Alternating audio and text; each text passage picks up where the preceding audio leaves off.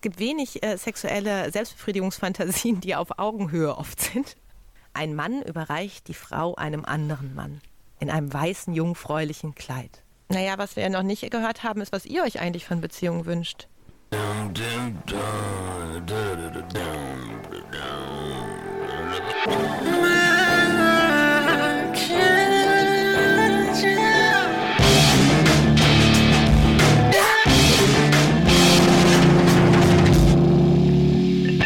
Und damit herzlich willkommen bei Männerkitsch. Mein Name ist Ansgar Riedisser. Mein Name ist Max Deibert. Und wir freuen uns sehr, dass wir endlich das große Thema Beziehungen besprechen können mit einer Expertin, möchte ich mal sagen, auf dem Gebiet, nämlich Katrin Alzschner, der Moderatorin von 1 Live Podcast Intimbereich. Wir haben darüber gesprochen, wie Männlichkeit Beziehungen positiv oder negativ beeinflussen kann. Wir haben darüber gesprochen, ähm, warum Paare häufig viel traditioneller werden, sobald sie zusammenziehen und wann Sex hilft und Wörter nicht mehr.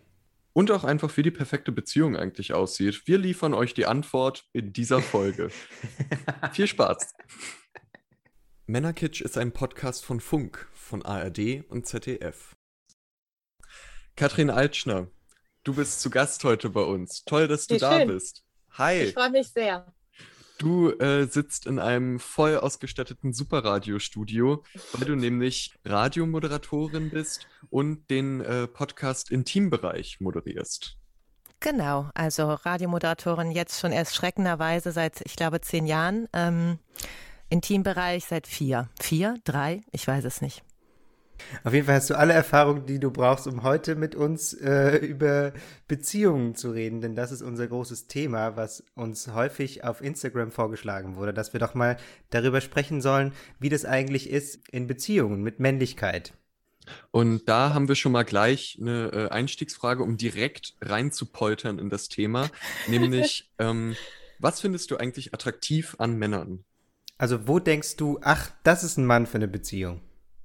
Ja, da habe ich ehrlich gesagt mir selber schon viele Gedanken drüber gemacht. Also das Lustige ist ja, also ich date ja auch Frauen und ich stehe auch auf Frauen, aber ich war zum Beispiel noch nie mit einer Frau in einer Beziehung.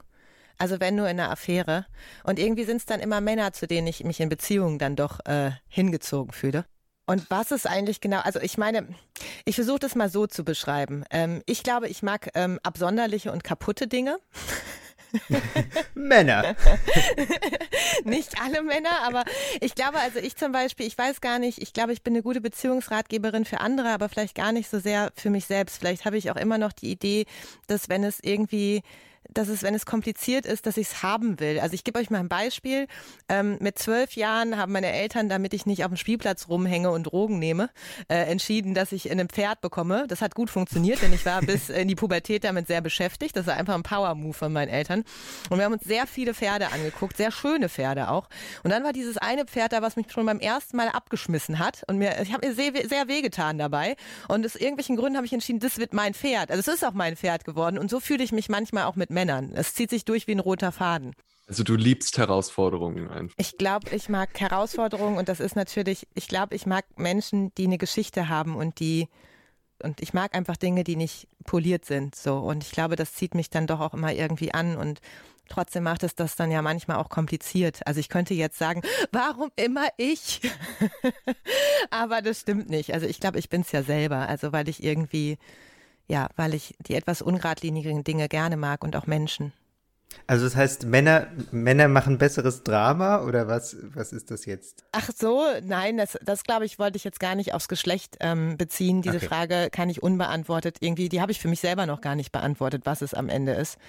Ähm, oder ob es einfach nicht passiert ist bisher, das kann ja auch ja. sein.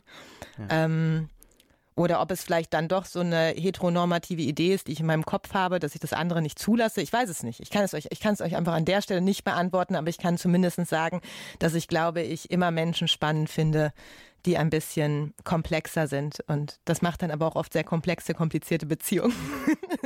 Also wäre es dann entsprechend auch Quatsch, dich nach der perfekten Beziehung zu fragen, weil für dich eine Beziehung gerade von Imperfektionen vielleicht auch ein bisschen lebt? Nee, ich glaube, dass, also da habe ich mir in letzter Zeit große Gedanken drüber gemacht. Also ich bin ein Mensch, der tendenziell immer in langen Beziehungen ist. Also ich bin schon auf meine Art und Weise sehr äh, sehr treu. Also ich meine, ich habe ja auch offene Beziehungen gelebt. Ich finde auch das ist natürlich Treue, wenn es ein Commitment gibt. Aber ich bleibe auch immer sehr lang. Also ich bin schon auch echt immer bereit, in Beziehungen zu kämpfen. Und jetzt bin ich, äh, bin ich ja noch gar nicht so lange wieder Single und eine dreijährige Beziehung, an die man eigentlich hohe Wünsche und Erwartungen hatte auch. Also weil man wirklich geglaubt hat, das kann, das kann vielleicht klappen mit uns so. Also für länger, für sehr lange, äh, ist gescheitert. Und da habe ich mir schon noch mal drüber Gedanken gemacht. Und ähm, ich glaube, ich würde mir halt, ich würde eine Beziehung mir wünschen, wo man wo man sich gegenseitig sieht. Ich glaube zum Beispiel nicht an die totale Selbstoptimierung. Ich werde immer, ich werde selber auch immer fehlerhaft, wenn man das so nennen möchte, sein. Ich habe meine eigenen Verletzungen, Sachen, die ich mit mir rumschleppe, manchmal meine Schienen, auf die ich laufe. Und ich würde mir wünschen, einen Gegenüber zu haben, der die kennt, erkennt, nicht zwingend auf sich bezieht und damit auch umgehen kann, so wie ich mir das auch wünsche von dem anderen. Also ich kann euch vielleicht jetzt mal ein Beispiel geben. Äh, in meiner letzten Beziehung äh, war es so, also ich habe immer sehr große Verlustängste, mein Partner hatte immer sehr großen Freiheitsdrang. Äh, wenn ich verletzt bin, neige ich zum Lautwerden erstmal und rumschreien und aggressiv werden. Das ist meine Art, in erster Instanz mit Verletzungen umzugehen. Ich wünschte, das wäre anders. Manchmal schaffe ich das, manchmal nicht. Und ähm, dieser Mann ist aber selber auch ein, ein, ein sehr verletzter Mann, mit dem man in der Kindheit oft sehr autoritär umgegangen ist, der extrem auf dieses Anschreien von mir reagiert. Und wir kommen nicht aus unseren Mustern raus. Es wäre total einfach. Er weiß alles und könnte zu mir hingehen und mich in den Arm nehmen. Und wahrscheinlich würde ich sehr schnell weinen und aufhören rumzuschreien. So, und würde sagen, es tut mir wahnsinnig leid, dass ich rumgeschrien habe. Aber er weiß es und er schafft es nicht. Und ich schaffe nicht auf, zu hören, rumzuschreien, obwohl ich es eigentlich auch weiß. Aber das ist ja eine total interessante Konstellation, weil du ja dann quasi in der Beziehung, wenn man jetzt so vom Klischee ausgeht, mhm. hattet ihr ja fast vertauschte Rollen. Also, dass du praktisch äh, der aggressive, laute Part bist und ja. er ist der leise, eher verletzte Part dann in den Streits, oder? Ja, wobei, da muss ich jetzt mal, also ich finde, das ist ein bisschen Männer-Frauen-Klischee. Ähm, mhm. Voll. Ist mir aber durchaus in, aber das, was ich jetzt auch sage, aber das ist, glaube ich, da steckt auch ein Kern Wahrheit drin. Ähm, ich bin ja trotzdem in, in allem, bin ich ja in einer hohen Emotionalität. Also ich bin dann ja sehr extrovertiert mit allem. Also auch wenn ich Aggression wähle, ist es eine, ex, also eine sehr extrovertierte Gefühlshaltung am Ende.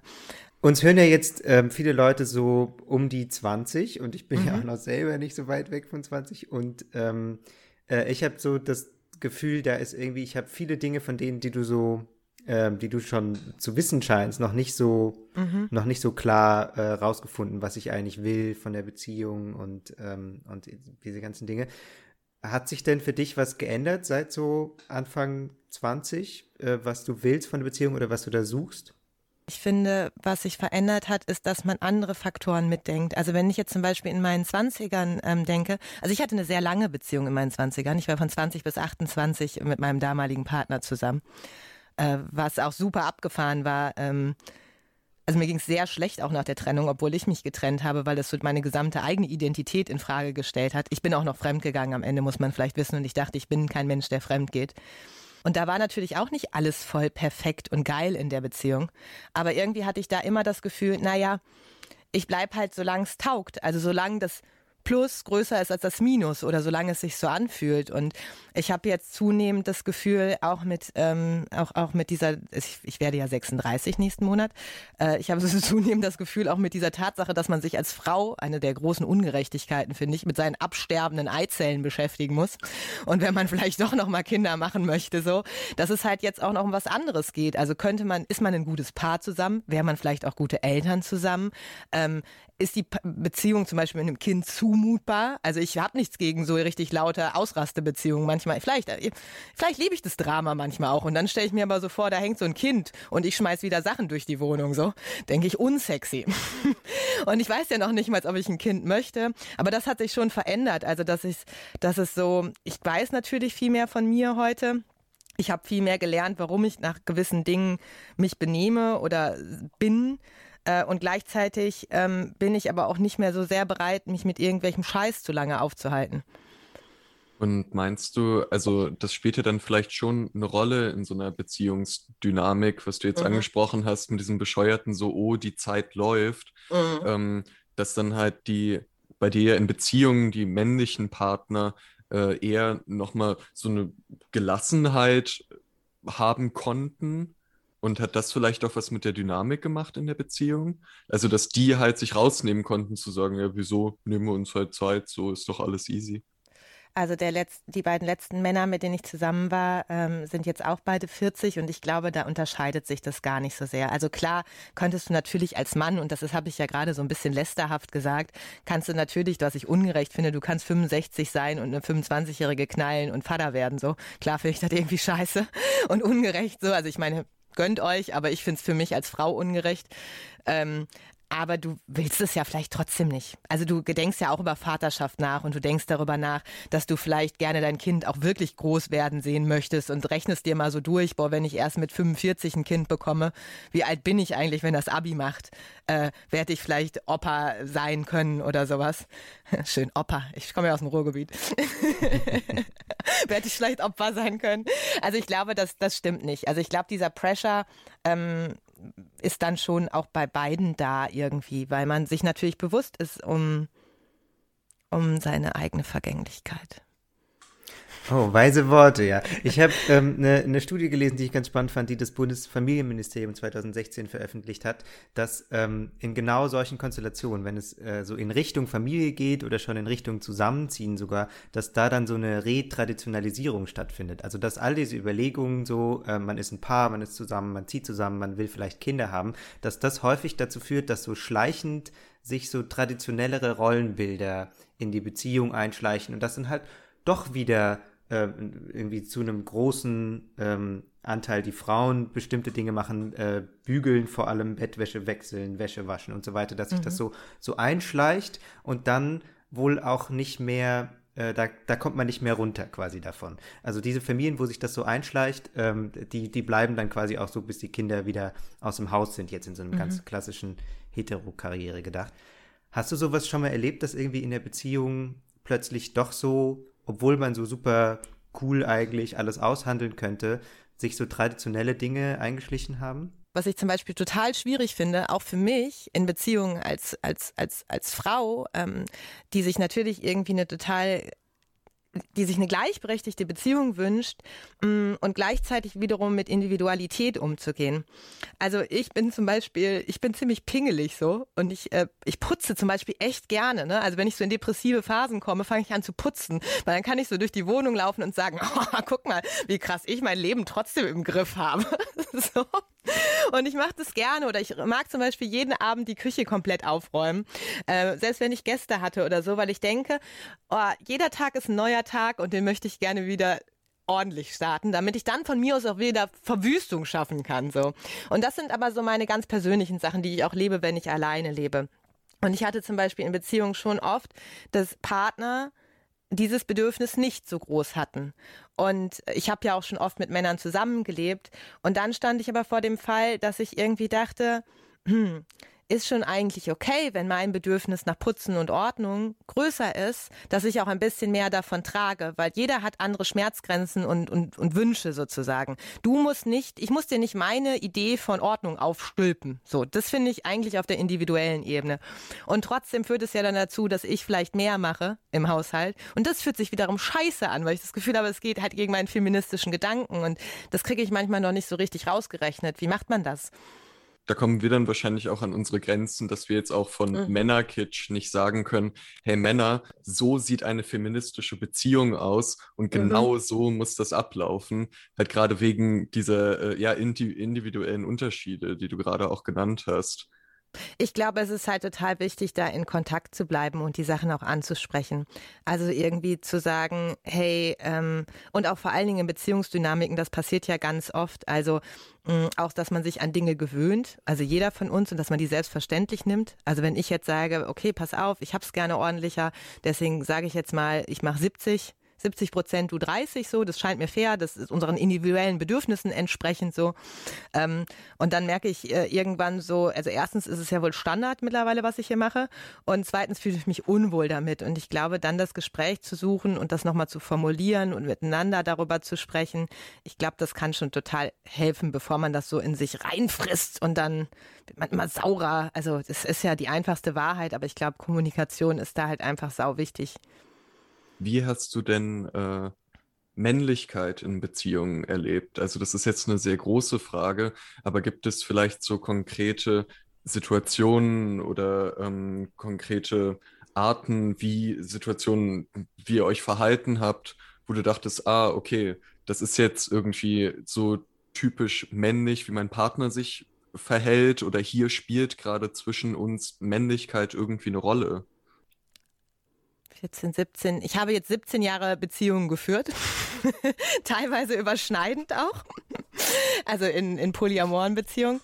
Mm, und ich würde, das ist natürlich nicht, es gibt nicht, glaube ich, das eine männliche. Ich würde jetzt zum Beispiel sagen, meine Beziehung von 20 bis 28, äh, auch weil ich mich da noch gar nicht so sehr hinterfragt habe, war schon so, dass wir ganz oft in so ganz klassischen Männer-Frauen-Rollen drin waren, auch wie wir Beziehungen geführt haben. Also, ähm, ach, keine Ahnung, dass ich dann vielleicht, also so klassisch eher ähm, die emotional bindende, kümmernde war, eher tendenziell immer noch mal so ein bisschen weg wollte und ich dann nachgeklammert habe und dadurch aber auch Bindungen wieder gehalten habe. Das würde ich jetzt sagen, war sehr, so sehr, sehr, sehr klassisch und ähm, und danach war ich aber auch mit Männern zusammen, wo ich jetzt sagen würde, vieles passt nicht. Also es sind halt oft einfach nur Facetten. Also ich würde schon zum Beispiel sagen, also mit einem Freund, mit dem ich zusammen war, äh, ein, ein, wie, ein, ein, ein 2 Meter 100 Kilo Mann, by the way. Also wir haben uns nie gestritten. Der konnte halt einfach nicht streiten. Gar nicht. Und äh, das finde ich, das sind natürlich auch männliche Zuschreibungen, dass man seine Gefühle gar nicht rauslassen kann. Äh, und äh, auch tendenziell mit einer depressiven Veranlagung, weil irgendwo muss das ja hin. Also Depression nach innen gerichtete Aggression vielleicht sehr gut. Ich, er, er hatte immer so viele Kopfschmerzen. Und dann hat sein ehemaliger Prof mal zu ihm im Gespräch gesagt, Du musst einfach mal weinen. Dieser ganze Kopfschmerz, das sind deine ungeweinten Tränen. Oh. ja, die Frage ist ja auch, finde ich, immer, was, was es bringt, ähm, das so zu benennen, ne? dass man sagt, hey, das ist jetzt eine männliche Verhaltensweise, das ist eine weibliche. Also wie du gerade gesagt hast, ist es nicht einfach quasi ein individueller Prozess. Und ich finde, es hilft an dem Punkt, also ich hatte noch keine Beziehung, Beziehung, aber so längere, wie soll man das nennen, Affair maybe. Und ähm, so auch ähm, in engen Freundschaften finde ich das häufig hilfreich, einfach um so ein bisschen zu verstehen, was da abgeht. Warum kann denn die andere Person, der Mann in dem Fall, nicht nicht reden? Warum streiten mhm. wir uns denn eigentlich nicht, wenn es irgendwie Konflikte gibt, sondern die verschwelen irgendwie so irgendwo in der Ecke und man riecht so die ganze Zeit diesen Rauch von diesem Schwelbrand, aber niemand ja. redet drüber. Und da finde ich es ganz hilfreich, dann zu sagen, hey, guck mal, das ist vielleicht einfach eine, eine Männerrolle, die wir hier irgendwie ähm, ausüben, dass wir sagen, hey, ist alles gut, ist alles gut, ist alles gut und dass wir das gar nicht irgendwie tackeln können, so das Problem. Also ich versuche da mittlerweile gar nicht mehr so, so klassisch Männer, Frauen zu denken, sondern also ich weiß nicht, ob euch die Bindungstheorie zum Beispiel was sagt. Also es gibt tatsächlich, es, es gibt also, die Bindungstheorie geht darauf zurück, dass wir in unserer Kindheit gewisse Dinge erlernen äh, durch den elterlichen Kontakt oder durch den Kontakt zu Bezugspersonen, die später entscheidend sein werden für unsere ähm, Art, wie wir Beziehungen führen. Und daraus mhm. ergeben sich verschiedene Bindungstypen. Und innerhalb dieser verschiedenen Bindungstypen gibt es Tendenzen, die eher von Männern, Bindungstypen, die von Männern belegt sind und eher von Frauen. Aber das muss nicht so sein. Also es gibt auch Frauen, die diese Bindungstypen haben und Männer, die diese Bindungstypen haben. Aber irgendwie finde ich die Idee ganz schick, ähm, weil wir ja eigentlich äh, gar nicht so in Stereotypen denken wollen, dass wir sowas, so ein Instrument wie die Bindungstheorie haben, ähm, wo man sich mit beschäftigen kann und sagen kann, jetzt müssen wir das aber nicht so, jetzt du bist wieder so typisch männlich, sondern zu sagen, äh, schau mal, ich glaube, du bist gerade da in deinem Muster, ähm, zum Beispiel von diesem Typen, dem du, also wir sind sowieso nie irgendwelche Typen in Reinformen. Das finde ich immer ganz gefährlich an Psychologie oder an solchen Modellen. Wir tragen Anteile davon in uns. Manche sind stärker und weniger stark. Und äh, dass man dann zumindest das erkennt und sich selber auch ein bisschen erklären kann und den anderen sich erklären kann, das finde ich eigentlich mittlerweile spannender. Und äh, ich finde, mir hat die Bindungstheorie total geholfen, um Beziehungen zu führen zum Beispiel. Also offensichtlich nicht erfolgreich genug. nein, aber nein, doch eigentlich schon.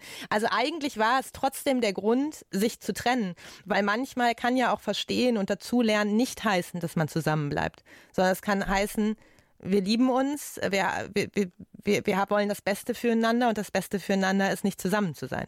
Wenn du sagst, da es gibt so äh, bestimmte Typen, es gibt ja dann trotzdem, aber wenn man das statistisch anguckt, eben bestimmte Typen, die eben äh, bestimmte Probleme, die vor allem Männer haben. Also ähm, ich habe eine enorm seriöse Studie von Bumble aus dem Jahr 2020 gefunden, ähm, wo aber einige tausend Leute befragt wurden und da auch ähm, zum Beispiel vorkam, dass ein Drittel der Männer mit niemandem über Beziehungsprobleme spricht. Also auch nicht quasi ein Netz hat außerhalb der Beziehung, wo dann irgendwie mal Probleme verhandelt werden und wo man irgendwie vielleicht eine neue Perspektive drauf vorkommt, die man irgendwie zurücktragen könnte in die Beziehung. Was ich auch tatsächlich schon bei befreundeten äh, Heteropaaren äh, gesehen habe, dass irgendwie dann die Frau irgendwie immer dafür sorgt, dass irgendwie die Probleme durchgedacht werden und durchgesprochen mit äh, irgendwie Freundinnen und Freunden von ihr und, und der Mann verlässt sich irgendwie drauf, dass es schon sich von selbst lösen wird, was ja in so feministischen Diskussionen dann häufig emotionale Arbeit heißt, also so die mhm. ganzen Konflikte ähm, dann irgendwie aufzulösen und äh, drüber zu sprechen und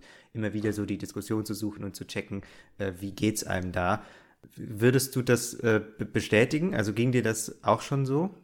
Ich würde sagen so 50-50. Also ich hatte auch, ähm, ich hatte schon Partner, die mit niemandem ähm, über Beziehungsprobleme gesprochen haben, aber auch, weil sie schlechte Bindungen, also schlechte Freundschaften auch hatten, würde ich sagen.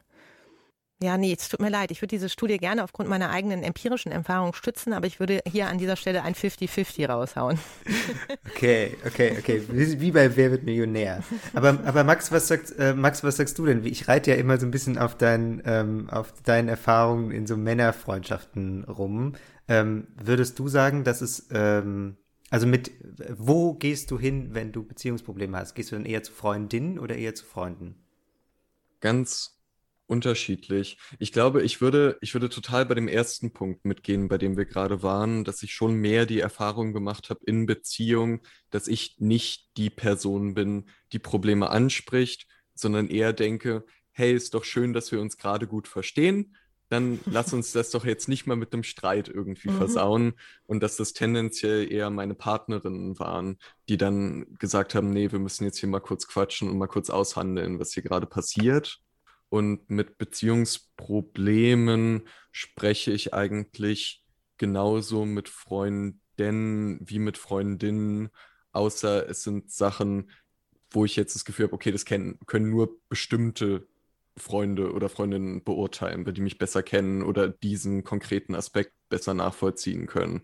Also jetzt zum Beispiel in einer Beziehung, wo ich in einer offenen Beziehung äh, bin, dann spreche ich da halt eher mit anderen Freunden drüber, die auch in einer offenen Beziehung sind, bei die halt dann nicht sagen, äh, das ist doch bescheuert, seid halt monogam, dann habt ihr den Stress nicht, ähm, sondern dann ein bisschen... Evergreen. Ja, genau. So, dann ein bisschen empathischer noch eingehen können zum Beispiel. Ich finde, aber du sagst gerade was ganz Lustiges, Max, weil, ähm, also ich meine, ich finde auch, ich glaube natürlich, es tut uns gut, auch mit Dritten äh, zu sprechen und zu öffnen, nochmal andere Perspektiven zu bekommen, aber dazu fallen mir eigentlich gerade ganz kurz zwei Sachen ein. Erstens verarschen wir uns natürlich ganz gerne selber.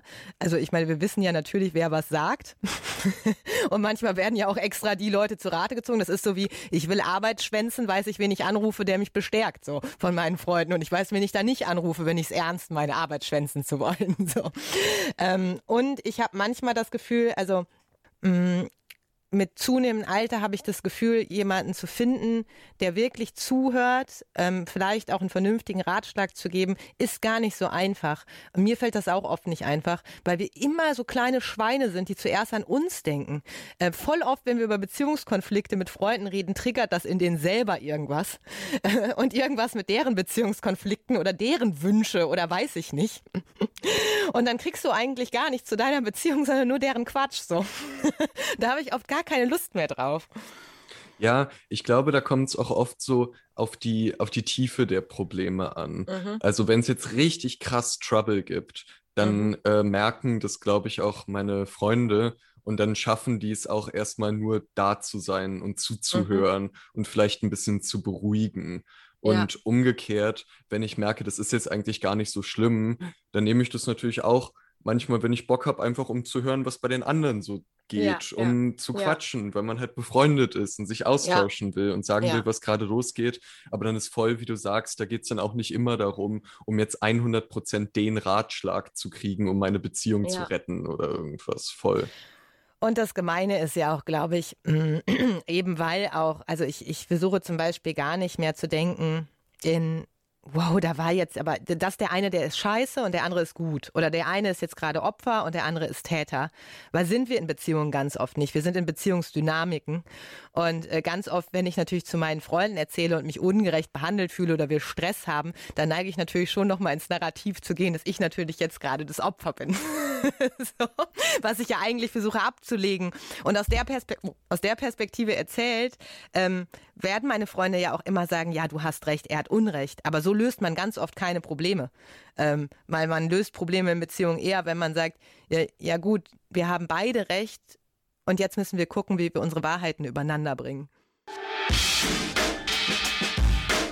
Haben bestimmte Männlichkeitsbilder in euren Beziehungen schon mal eine Rolle gespielt oder konntet ihr euch komplett frei davon machen? Schreibt uns doch gerne bei Instagram oder bei männerkitsch.funk.net. Katrin, hast du eigentlich in Beziehungen mit Männern schon mal bestimmte Anforderungen an diese Männer gehabt, weil sie Männer sind? Hm, ja, ich glaube schon so in meinen Zwanzigern ganz gewiss. Also, dass ich so, also es ist ganz lustig, das denkt heute überhaupt gar keiner mehr, aber in meinen Zwanzigern, ich bin ein ganz schöner Schisser eigentlich. Also ich bin jetzt auch noch ein Schisser. aber mittlerweile ja, aber mittlerweile denke ich halt, ich will mich von gar nichts aufhalten lassen. Und ich muss halt, ich gehe halt ständig über die Angst. Und zum Beispiel in meinen Zwanzigern habe ich das gar nicht so oft gemacht. Und da fand ich es auch irgendwie geil, dass mein damaliger Freund Jan so der mutige, starke Mann war. Und wenn wir dann in Urlaub gefahren haben und wir haben wild gecampt, dann habe ich immer gesagt, ich glaube nicht, dass wir hier campen können. Es ist gefährlich. Und der Jan hat gesagt, Baby, das ist doch kein Problem. so. Und ähm, ja, da habe ich, glaube ich, das manchmal schon ähm, schon so, so übergestülpt irgendwie. Mhm. Aber das klingt ja erstmal noch so sehr spielerisch. Wenn, also falls das einer von den Männern hörte, die nicht zusammen war, ich glaube nicht, dass ich das so, so ganz krass gemacht habe, weil ich das, glaube ich, auch nicht von zu Hause so vorgelebt bekommen habe. Also zum Beispiel meine Mama war ganz lange bei uns Alleinverdienerin ähm, und, und andere Beispiele. Oder meine Mama kann nicht kochen, aber mein Vater hat immer für uns gekocht. Ähm, also erst auch später, hat er so später für sich entdeckt, aber ich glaube, dadurch hatte ich das schon gar nicht mehr, so gar nicht so doll von zu Hause aus irgendwie. Also in meinen Zwanzigern hätte ich euch auf jeden Fall gesagt, Männer müssen größer sein. So körperliche Sachen, die hätte ich euch auf jeden Fall gesagt. Das ist mir zum Beispiel heute auch total egal. Also heute finde ich es sogar eigentlich ganz gut, damit zu spielen und größer zu sein, zum Beispiel. Finde ich irgendwie, ich mag das mittlerweile. Und wie finden ähm, die Männer das, wenn du größer bist? Oh ja, manchmal schwierig, kommt auf den Mann an und wie verletzlich seine Männlichkeit ist. Also äh, unvergessene Diskussion, mal sehr betrunken ähm, auf hohen Schuhen nach Hause geeiert. Äh, aber das haben wir ja, glaube ich, äh, auch schon mal, haben wir drüber gequatscht äh, im Intimbereich. Aber ja auch so dieses Idee, dass er auf einmal dachte, er könnte mich nicht mehr beschützen, weil ich ein Kopf größer bin. Das macht keinen Sinn, weil du bleibst immer du. Du bleibst immer gleich stark, egal wie groß ich bin. Und außerdem rechne ich jetzt nicht damit, dass wir in Köln-Ehrenfeld gerade von einer Horde wilder Neandertaler überrannt werden.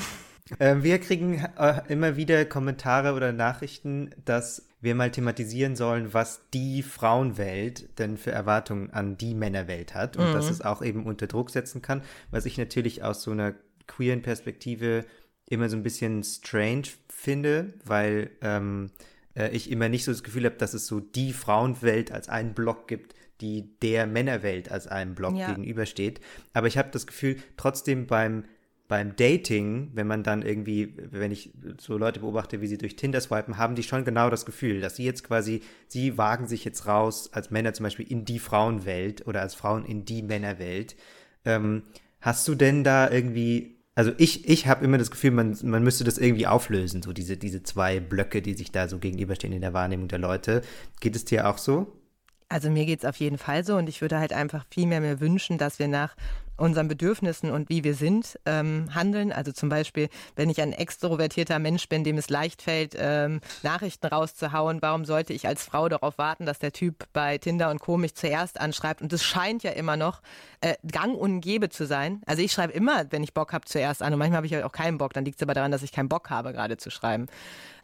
Ich war letztens auf einem virtuellen Junggesellinnenabschied und ähm, habe, habe bin mit großer Aggression am Ende des Abends da rausgegangen. Also mal abgesehen davon, dass ich das Konzept Ehe nicht ganz so sehe, also zumindest nicht für mich, aber schön für jeden anderen. Aber das macht es dann auch manchmal schon schwierig für mich, weil ich nicht diese ganze Euphorie und Freude mitteilen kann.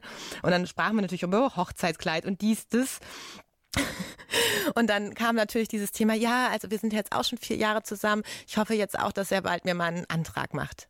Also ich kannte die meisten Frauen davon nicht. Dann habe ich mir irgendwann ganz lästerlich erlaubt, mal zu sagen, so, ja, aber du kannst ja auch einfach einen Antrag machen, wenn du unbedingt heiraten möchtest. und das, also, da war man sich insgesamt, da gab es einen großen Konsens unter diesen, glaube ich, 16 Frauen, dass das ein No-Go ist. Und ich war so, ich, ich verstehe es, ich verstehe es einfach nicht. Ich, also, das sind so Sachen, wo ich dann plötzlich wieder denke, überhaupt auch Hochzeiten, wenn man sich das heute wieder anguckt. Also wenn ich vergleiche, dass meine Eltern in den 80ern äh, meine Mama in Sakko geheiratet hat äh, und die sind irgendwie zu vier zum Standesamt gelatscht und haben das mal eben so gemacht. Und jetzt sehe ich wieder so riesen Pomp und auf jeden Fall muss der Vater, also eigentlich ja auch das symbolische Bild dahinter, ey, macht es bitte, wenn ihr das schön und romantisch findet, ne? Aber ein Mann überreicht die Frau einem anderen Mann in einem weißen, jungfräulichen Kleid ich raff's nicht. ja, und klar, ich glaube, das ist voll davon. Und da würde ich mir schon irgendwie, klar würde ich mir das wünschen, aber andererseits, ich glaube, viele Menschen wünschen sich ja genau das. Also es gibt ja viele Menschen, die dann eigentlich solche konventionellen Rollen dann doch haben wollen. Ja, vor allem, also eine, eine Freundin von mir ist ähm, Hochzeitsplanerin und die, ähm, da sehe ich dann auch immer wieder auf, äh, auf Instagram, was die so für Hochzeiten haben. Und das sind dann immer so die, die traditionellsten Sachen, die ich, die ich in meinem Feed habe. Und irgendwie das scheint aber, scheinen die Leute super romantisch zu finden. Ist es, weil es so eine Sicherheit gibt oder, oder, also Hä? Also vielleicht ist es auch nur ein Bild und man darf das gar nicht so hoch wiegen, weil es halt einfach um eine Inszenierung geht. Eine Inszenierung, die man aufgrund von Bildern, die man gelernt hat, als schön, als ästhetisch empfindet. Hm. Und es vielleicht gar nicht darum geht, das so zu überladen, wie ich das jetzt vielleicht auch tue, weil ich es kritisch sehe. Ähm, sondern weil es für die einfach ein Tag ist und dieser Tag soll sich einmal so wie, wie, wie wie besonders anfühlen. Und vielleicht schlüpft man dann auch in besondere Rollen, die vielleicht auch irgendwie alte Rollen sind. Und vielleicht ist es auch nur das. Also vielleicht sind wir eigentlich die Idioten, die sich umsonst darüber auf, abfacken. So. Das ist ein riesen Hochzeits-Cosplay eigentlich. ja, genau. ja, ähm, vielleicht, vielleicht, ist ja, es auch stimmt. das. Also ich ähm, ich habe gerade noch mal gedacht, ob ich, ähm, wenn ich über, über ähm, heteronormative Rollen und äh, Männer nachdenke, was ich für Erwartungen an Männer habe. Ich glaube vielleicht, dass, ähm, also was tatsächlich das Klischeehafteste an mir ist, ist dann tatsächlich äh, sexuelle Rollenverteilung. ich, ich will, ich will, ich will da einfach so da bin ich so, klar, also ich glaube, das liegt auch daran, so ein bisschen Klischee, ich fühle mich so wie so ein krasser Manager, der den ganzen Tag ähm, harte feministische Themen bekämpft und das Patriat ficken will, aber bitte fick mich einfach im Bett so. Ich bin devot, benutzt mich, so fick mich so. Ich habe keine Ahnung, was es mit Manager Klischee. zu tun hat. Es gibt auch dieses Klischee vom Manager, der am Ende ähm, dann der Typ ist, der auf jeden Fall zu Domina geht. Ah, okay. Und so fühle ich mich so. Ich fühle mich wie so ein krasser Manager meines Lebens, aber dann bitte fessel mich ans Bett und fick mich einfach so. Also sollte man aber deshalb vielleicht da auch wegkommen von diesen Klischeebezeichnungen, also überhaupt das dann auch als äh, Klischee-Mann oder Klischee-Frau äh, zu bezeichnen, weil es ja auch da wieder um individuelle Wünsche geht. Also dass es ja jetzt zum Beispiel nicht dadurch unfeministischer Sex ist, weil du Gar willst, nicht. dass dein Partner irgendwie ähm, jetzt mehr Kontrolle gerade übernimmt ja. oder so oder äh, mehr den Ton ansagt. Ich glaube, also ich glaube, wir werden Vielleicht ist das so, also ich, wenn ich jetzt also viel auch in der BDSM-Szene, wo ich mich so umgehört habe, also auch beruflich so, ist es schon oft so, dass dass dann tendenziell Männer dominant und Frauen submissiv sind, habe ich das Gefühl. Also wenn du es mal in Zahlen nimmst, müssten wir raussuchen, weiß ich nicht, vielleicht können wir es nochmal nachschieben.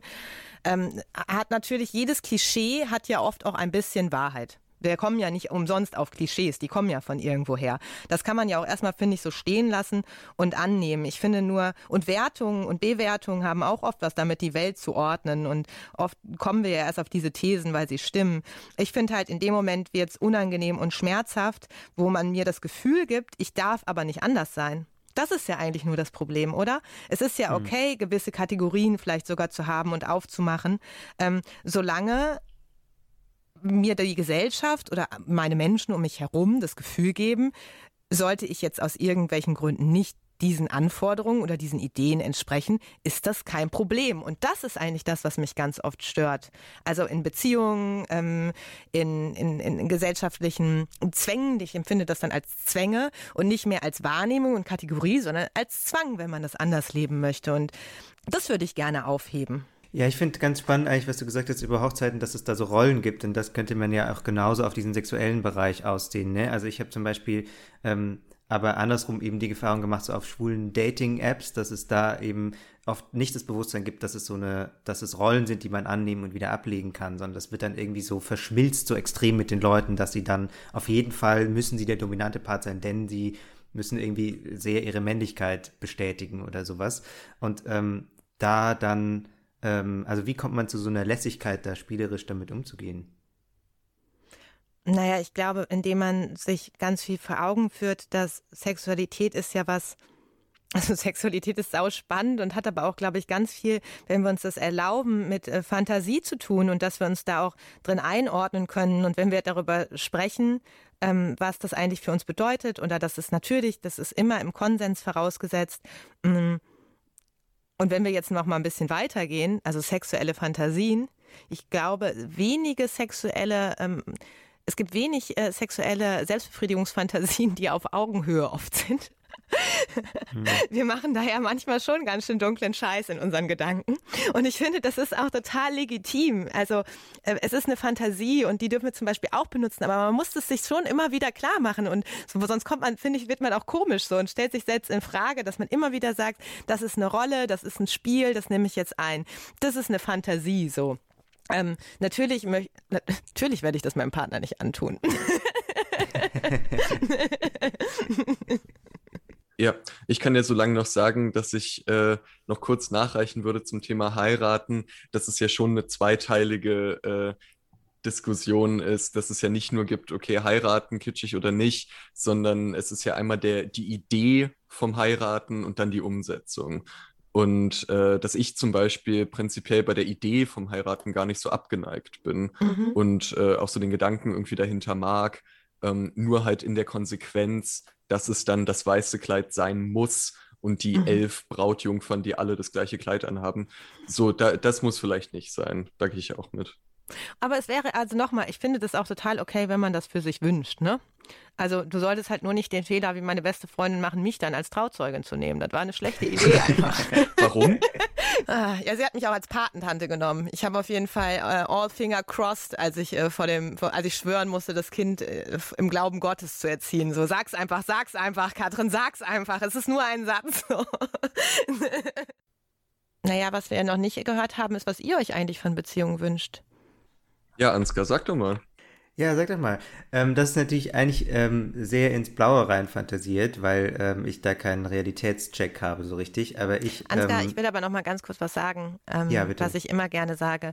Ich finde diese, wir sagen ja immer Beziehungen und damit meinen wir dann ja ähm, Paarbeziehungen, so wie wir uns die vorstellen. Also man ist ein ja, Paar, man sagt jetzt auch, wir sind zusammen. Wir sind jetzt mhm. zusammen, wir machen jetzt Instagram Official und jetzt sind wir zusammen. Instagram Official. Uh. Aber ich finde, wir stehen ja ständig in Bindungen und Beziehungen und ich finde ja. auch eine Affäre äh, ist Beziehung und Bindung und daran arbeitet man und wächst man. Und ich mhm. finde sogar, dass wenn ich ähm, mich mit jemandem zum ersten Date treffe und einen ganzen Abend mit dem verbringe und mit der Person Sex habe, gehe ich im Idealfall Fall für vielleicht auch nur Stunden in eine Form von Beziehung, in der wir Dinge verhandeln werden im Idealfall. Also angefangen, landen wir im Bett, wann landen wir im Bett, wie landen wir im Bett. Ähm, das sind ja alles irgendwie, wir gehen ständig Bindungen und Beziehungen ein. Also ich glaube, was mich daran immer, ähm, immer interessiert, und das ist, glaube ich, auch in Freundschaften und auch in, in allen Gesprächen so, ähm, ist, ob es quasi ähm, ob es für den Moment oder für länger einen Raum gibt, der quasi uns zu zweit gehört, so. Ähm, wo man, wo man sich irgendwie gegenseitig ähm, äh, so, so sehen kann mit einer gewissen Konzentration und mit so einer, ähm, äh, ohne dass man ähm, jetzt, jetzt permanent quasi sich umschaut, ob da jetzt noch jemand anderes sein könnte. Mhm. Ähm, und wenn es eben, wie du sagst, nur für einen Abend ist, das finde ich, glaube ich, ähm, das finde ich, glaube ich, was so, so sehr attraktiv ist. Was mhm. natürlich dann wieder zu Problemen führt, wenn man dann, ähm, weil sowas ist natürlich sehr schwierig zu suchen auf so, ähm, auf so Dating-Apps, die ja ähm, auch gerade wenn es für nur für Männer quasi ist, die nach Männern suchen, sehr, sehr sexorientiert ist. Und, mhm. und da geht es wenig darum, dass man irgendwie so, ähm, dass man irgendwie eine diepe Connection hat meistens. Gibt es auch, aber selten. Und ja, ich glaube, ich glaube, darum, darum geht es mir. Es geht mir auch gar nicht so primär um, um Sex. Dazu würde ich aber gerne noch mal einstreuen, weil das ist, glaube ich, tatsächlich auch ein statistischer Unterschied. Ähm, also ich glaube, die deprimierende Wahrheit ist, dass, ähm, dass so im Schnitt Frauen nach spätestens zwei Jahren Beziehung oft nicht mehr so viel Bock auf ihren Partner haben als Sexualpartner. Ähm, man denkt das ja immer so von Männern, es wird ja auch Männern so gerne hinterher, also Schürz, Schürzenjäger. zugeschrieben. Aber ähm, tatsächlich ähm, haben, haben Frauen oft ganz schön Stress damit, dass sie vielleicht nicht mehr so auf ihren Partner stehen. Und ich kann das zumindest aus meiner Beobachtung ähm, nach, ähm, nachempfinden. Also ich, es wird für mich, das ist total traurig, finde ich immer dann, wenn man so merkt, man will ja eigentlich auch, und man will ja auch. Also man fände das ja das Beste, wenn man die Person scharf finden würde nach wie vor, aber es wird ein bisschen schwieriger. Was macht man da? Ich glaube, dass man muss viel darüber nachdenken, was Sexualität in langen Beziehungen ist. Also es ist ja ganz verrückt. Wir, also wir erlauben ja fast jeder Facette von Beziehungen, dass sie sich verändern darf über die Jahre ähm, wünschen wir uns ja sogar. Wir wollen ja nicht so geisteskrank verliebt, also irgendwie schon, aber irgendwann brennt dir, du kannst ja nicht fünf Jahre so verknallt sein, so da brennt dir ja eine Sicherung irgendwann durch. so, wenn du so richtig drauf bist auf diesen ganzen Hormoncocktail. Und man möchte tiefere Bindungen, man möchte vielleicht auch, dass die Dinge ruhiger und selbstverständlicher in Beziehung werden und man nicht mehr so viel ausdealen und aushandeln muss. Nur von unserer Sexualität wünschen wir uns eigentlich, dass sie wie am ersten Tag ist. Und ich glaube, das ähm, sich zuzugestehen, dass sich Sexualität total verändert und dass die anders sein kann und vielleicht trotzdem schön. Und es ist halt vielleicht eben nicht dieses äh, so ich äh, kuschel mich heute Abend an dich und merk nur deinen Schwanz an meinem Arsch und werd schon geil, sondern es ist vielleicht auch dieses lass uns Rituale schaffen, die ähm, Sexualität einläuten, weil es nicht mehr so easy popisi aus einem selbst heraus passiert. Wie können wir das schaffen?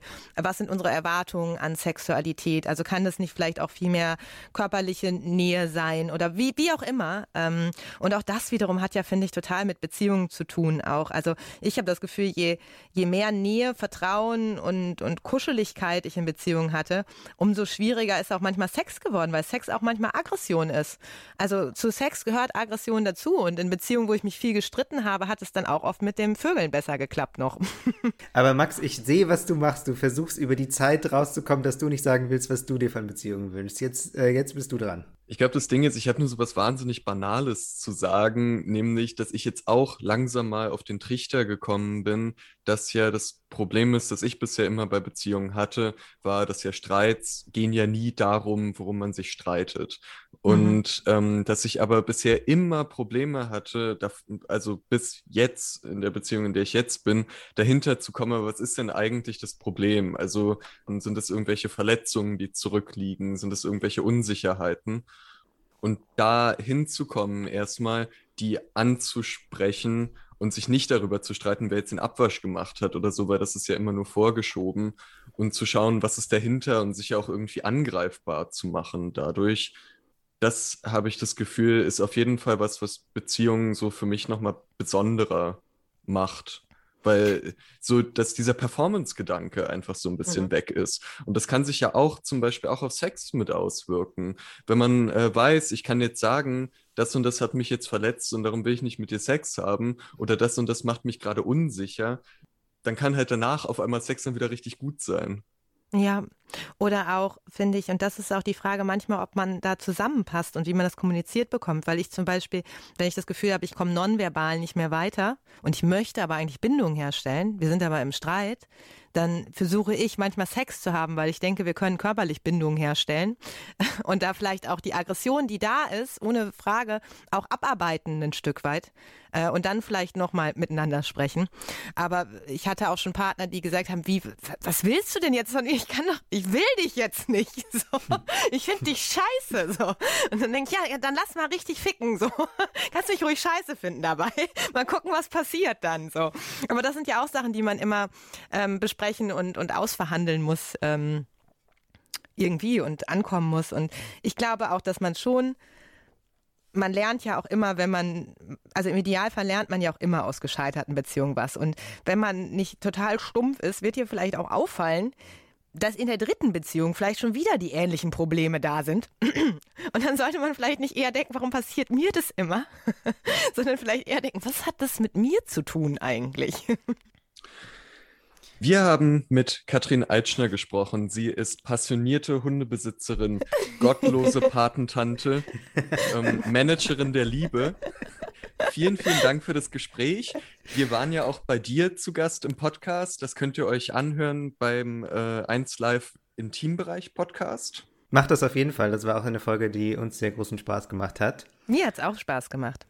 Sehr schön, wir lieben uns alle. Und wir kommen irgendwie, das finde ich so lustig, wir kommen immer bei der klassischen Podcaster-Lösung für alle Probleme raus. Einfach viel drüber reden. Ja. Einfach viel reden. Ja gut, Einfach aber es stimmt reden. ja auch. Und manchmal gibt es natürlich auch Grenzen. Deswegen habe ich ja auch noch Sex. Also Körpertherapie, meine ich ernsthaft, interessantes Feld. Manchmal hilft nämlich auch Reden nicht mehr. Okay, ihr zwei, macht's gut. Vielen Dank für die Einladung. Danke ja, dir. danke dir. Männerkitsch ist ein Podcast von Funk, von ARD und ZDF.